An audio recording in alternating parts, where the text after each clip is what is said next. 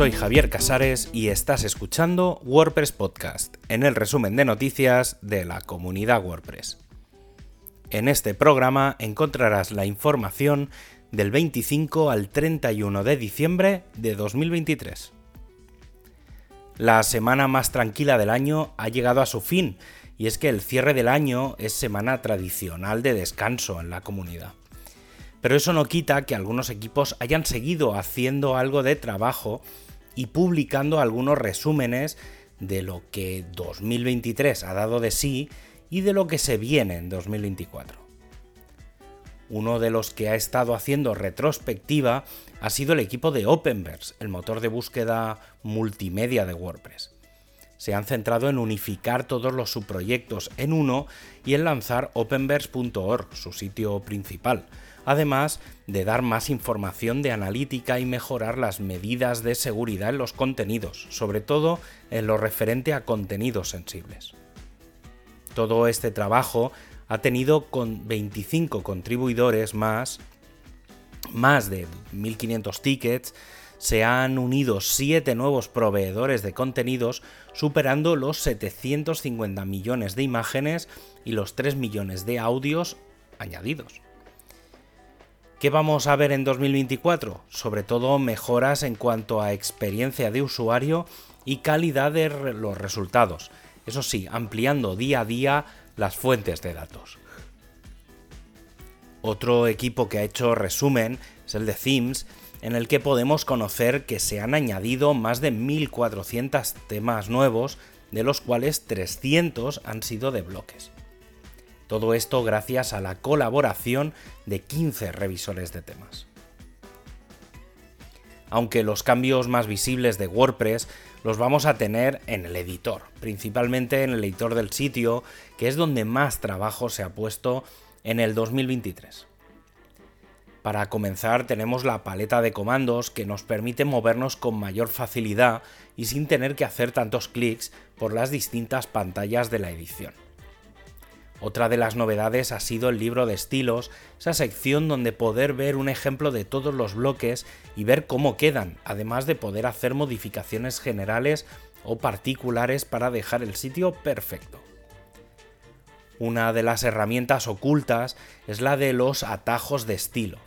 Y es que no solo podemos copiar y pegar los bloques de un contenido a otro, de un WordPress a otro, sino que además podemos copiar el estilo que tiene para mantenerlo exacto. Y para aquellos que no quieren menús ni molestias, ha llegado el modo sin distracciones, que te deja el editor en un modo a pantalla completa, ocultando menús y herramientas para que puedas trabajar como si estuvieras en el frontal de tu sitio. Y dos de las herramientas que han evolucionado mucho estos 12 últimos meses son los patrones que se han convertido en un sistema básico para crear sitios rápidamente o la vista de lista que ayuda a dejar más claro la organización de todos y cada uno de los bloques que hay en ese lugar. Aunque sin duda, si hay algo que va a ser representativo de este 2024 es la continuación del proyecto de tutorías que llega con su segunda edición va a ser el primer gran proyecto del año, ya que a partir del día 8 de enero comenzarán las llamadas a tutores y alumnos y que el 14 de febrero serán anunciados. El programa durará entre 4 y 6 semanas y será en paralelo a WordPress 6.5, lo que significa que aquellos que quieran participar han de reservarse del 19 de febrero al 29 de marzo. Otro de los planteamientos que quizá veamos en esta segunda edición es la de los proyectos. El objetivo de este sistema, que se aplica en otros proyectos de código abierto, es formar a un alumno pero con un objetivo o proyecto concreto en el que poder focalizarse y aprender. Un par de ejemplos propuestos es la creación de temas comunitarios o la creación de cursos entre varias personas para Learn WordPress.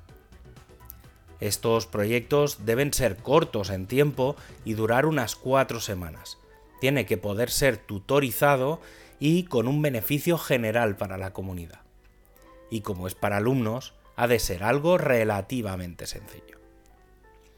Comienza 2024 y lo hace acompañado de una propuesta para aquellos que quieran participar en la comunidad y quieren explicarlo y aquellos que quieren llegar a la comunidad y buscan un objetivo con el que hacerlo.